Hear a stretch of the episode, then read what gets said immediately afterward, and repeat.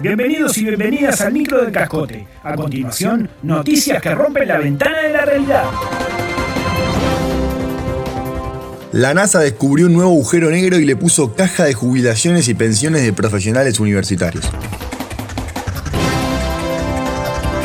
La Agencia Espacial Estadounidense, por sus siglas en inglés NASA, es punta de lanza en lo suyo. Descubre nuevas estrellas, nuevas galaxias, nuevos cometas y una larga lista de etcéteras. Los encargados de ponerle nombre a todos estos hitos están al borde de sus capacidades. Al respecto, el ingeniero Cuicue Eferaro, director del Departamento de Nomenclatura del órgano, dialogó con nuestro medio. Nos quedamos sin nombres, viejo, y la verdad es que al último agujero negro, antes de XR604003, decidimos bautizarlo con algo que se entienda más. Caja de jubilaciones y pensiones de profesionales universitarios donde se chupan todo y nadie sabe qué mierda pasa después, viendo agujero negro. El jerarca explicó que la caja, en gracioso caga, como le decimos, forma parte de una serie de agujeros negros o agujeros negros más grande, a la que llamamos Servicio de Retiros y Pensiones de las Fuerzas Armadas. ¡Fua! Es indescriptible.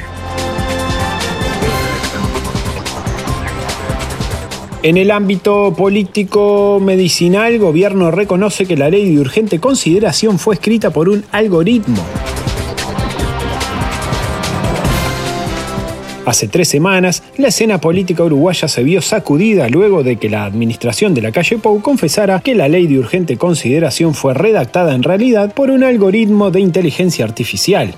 Según confirman las primeras fuentes, el algoritmo fue programado por un grupo de jóvenes militantes del Partido Nacional con habilidades informáticas, experiencia en yerras y conocimientos de Machine Learning. El conjunto de datos al que echaron mano para entrenar los algoritmos consistió en 100.000 normas de clara tendencia política conservadora y de clara tendencia económica ultraliberal de más de 200 países. Lo sabemos, quedó medio como el culo, viste cómo son esas cosas. A veces fallan, ¿qué le vas a hacer? Volveremos a intentar explicó Álvaro Delgado, secretario de Presidencia y también Product Owner de la idea. Por lo menos, no se nos me echaron textos de relajo entre los datos, concluyó.